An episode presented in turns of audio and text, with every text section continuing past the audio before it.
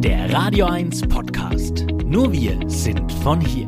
Die Bilder der Flutkatastrophen in Nordrhein-Westfalen und Rheinland-Pfalz beschäftigen uns immer noch. Und natürlich fragt man sich, ob das eigene Leben und sein eigenes Zuhause vor Hochwasser und Starkregen geschützt sind.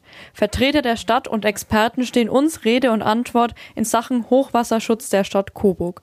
Herr Oberbürgermeister Dominik Sauerteig, kann uns hier in Coburg auch eine solche Hochwasserkatastrophe ereilen?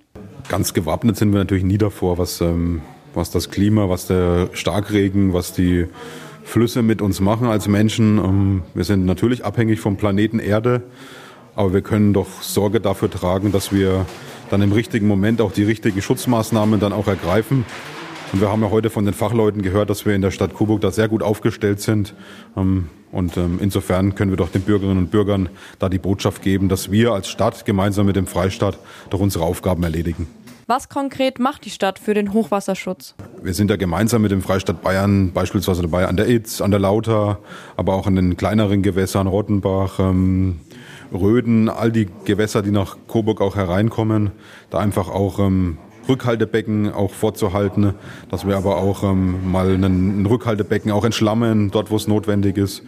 Ähm, wir sind aber auch dabei, ein Sturzwassermanagement auch ähm, in die Wege zu leiten glaube, das ist auch sehr entscheidend. Es geht ja nicht nur um die Flüsse an sich, sondern am Ende des Tages auch um Starkregenereignisse, die doch auf Straßen dann häufig auch zu Problemen führen.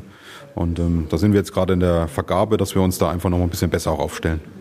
Experte für die staatlichen Maßnahmen für Hochwasserschutz der Stadt Coburg ist Hans-Joachim Rost vom Wasserwirtschaftsamt Kronach. Herr Rost, was ist in der Vergangenheit für den Hochwasserschutz der Stadt Coburg gemacht worden? Speziell für den Hochwasserschutz der Stadt Coburg ist wirklich extrem viel passiert. Es ist über Jahrzehnte lang an einem Konzept verfeinert und umgesetzt worden und das Konzept ist also wirklich ganz weitgehend verwirklicht. Was jetzt noch fehlen, sind ein, zwei Becken. Es sind noch Kleinigkeiten an den Ufernmauern, aber ich denke, die Stadt Coburg ist sehr, sehr gut aufgestellt, vergleichsweise zu anderen Gemeinden bzw. Städten. Also der Hochwasserschutz ist sehr, sehr weit vorangebracht. Welche Maßnahmen werden gerade umgesetzt? Momentan haben wir die einen Bauabschnitt, also das ist die Baumaßnahme an der Lauder, der sich Bauabschnitt 3 und 4 nennt. Da war Baubeginn vor ungefähr einem knappen halben Jahr. Da sind wir jetzt so richtig in der Umsetzungsphase drin und im Jahr 2022, also nächstes Jahr, wird wohl auch der Bauabschnitt an der Lauder BA3 und 4 fertig werden. Gibt schon weitere Pläne für die Zukunft? Es gibt zukünftige Pläne und es gibt zukünftige Überlegungen. Die zukünftigen Überlegungen ist, dass wir möglichst also von sehr, sehr starken Hochwässern so in Rheinland-Pfalz verschont bleiben. Aber die Pläne, die noch existieren, ist tatsächlich oberhalb von Neustadt, also Neustadt bei Coburg, noch ein Hochwasserrückhaltebecken Plan festzustellen. Da sind wir momentan dran. Und wenn dieses Becken dann umgesetzt wäre, also äh, dann hätten wir wirklich noch einen gewaltigen zusätzlichen Schritt getan zur endgültigen Hochwassersicherheit für die Stadt Coburg. Was sagen Sie, ist die Stadt Coburg vor Hochwasser ausreichend geschützt? Die äh, Stadt Coburg ist sehr gut geschützt. Die ist wirklich sehr gut geschützt. Es fehlen, also 90 Prozent des Hochwasserschutzes sind ganz sicher umgesetzt und die restlichen 10 Prozent, die sind entweder bereits in der Bauphase beziehungsweise in der Planungsphase zur Umsetzung. Ne? Also die restlichen 10 Prozent, circa 10 Prozent, die werden jetzt angegangen. Es gibt auch Wasserrückhaltebecken in Städten wie zum Beispiel ein Amphitheater, ein tiefer angelegter Sportplatz oder auch Dachbegrünungen schützen vor Hochwasser. Wären solche Konzepte denn auch in Coburg möglich? Sowas ist wünschenswert. Jede Kleinstrückhaltung dient in der Summe der Gesamtrückhaltung und begünstigt praktisch den Hochwasserschutz, ne? verschärft die Abflüsse weniger. Das ist aber eine Aufgabe, äh, die muss die Stadt Coburg selbst regeln, insbesondere in der Bauleitplanung, ne? dass da möglicherweise in der Bauleitplanung die eine oder andere äh, Vorgabe gemacht wird. Ne? Und dann kann das sicherlich dort funktionieren, wo es möglich ist. Überall wird es nicht möglich sein, aber es gibt gute Bereiche, da kann man wirklich tolle Ideen auch zur Kleinstwasserrückhaltung umsetzen. Ein neues Projekt der Stadt Coburg ist das Sturzflut-Risikomanagement. Mehr dazu weiß der Leiter der Stadtplanung Karl Bayer. Herr Bayer, ist die Stadt Coburg auch vor starken Regenereignissen geschützt? Im Rahmen der Maßnahmen bisher ja. 2016 haben wir gesehen, dass es trotzdem Starkregenereignisse geben kann, die uns vor große Probleme stellen und deswegen machen wir das Sturzflutrisikomanagement. Äh, das ist ein Programm, das der Freistaat äh, ins Leben gerufen hat, aus ganz bestimmten Überlegungen heraus. Die Flüsse, die Hochwassermaßnahmen kann man in den Griff kriegen, aber Starkregenereignisse werden immer mehr und immer häufiger und immer schlimmer. Äh, und deswegen machen wir dieses Sturzflutrisikomanagement, wo wir die Starkregenereignisse mit beurteilen wollen. Und das können ganz kleine Maßnahmen sein. Das können Durchflüsse sein, die man erweitern muss. Das können aber auch Regenrückhaltebecken sein, die man bauen muss. Können Gehwege sein, die man abbauen muss. Können Parkverbote sein, dass man da keine Autos mehr stellen darf.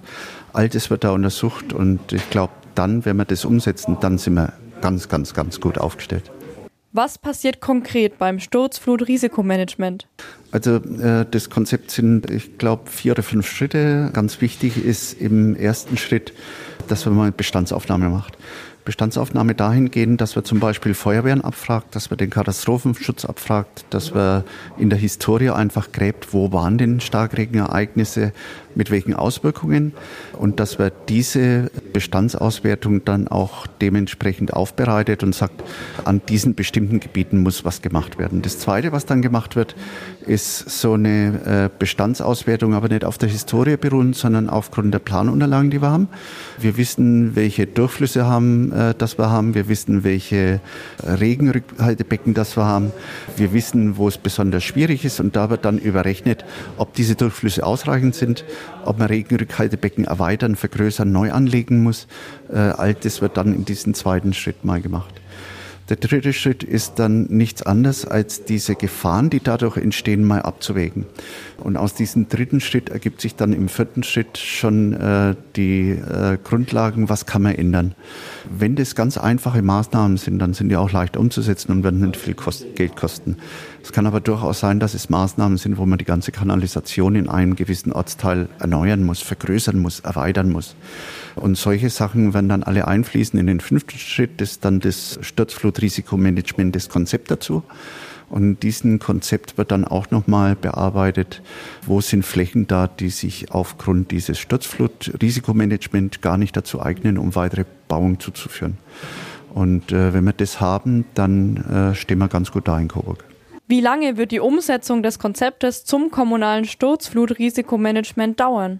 Also wir haben das vor, jetzt im Herbst zu vergeben. Wir haben die äh, Angebotsausschreibung draußen, haben auch Angebote vorlegen. Wir werden jetzt im nächsten Monat diese Angebote auswerten, werden dann einen Partner suchen. Angedachter Zeitraum sind in etwa ein Dreivierteljahr, also neun Monate. Wir haben trotzdem ein ganzes Jahr mal eingeplant, weil uns ganz wichtig ist als Stadt Coburg, die Bürger mit einzubeziehen. Das ist sicherlich kein Muss und äh, nicht unbedingt erforderlich, aber wir haben gesagt, das nützt doch überhaupt nichts, wenn wir ein Konzept erstellen, äh, das nur wir in der Schublade dann haben, sondern der Bürger muss mitgenommen werden und deswegen haben wir mal ein Jahr vorgesehen. Ende 22 wollen wir fertig sein damit. Euer Sender für die Region zum Mitnehmen der Radio 1 Podcasts. Wir freuen uns über eure Abos bei Spotify, Apple Podcasts, Google Podcasts, Amazon Music und bei dieser und natürlich auch über alle Kommentare und Bewertungen. Mehr zu Radio 1 findet ihr auf www.radio1.com.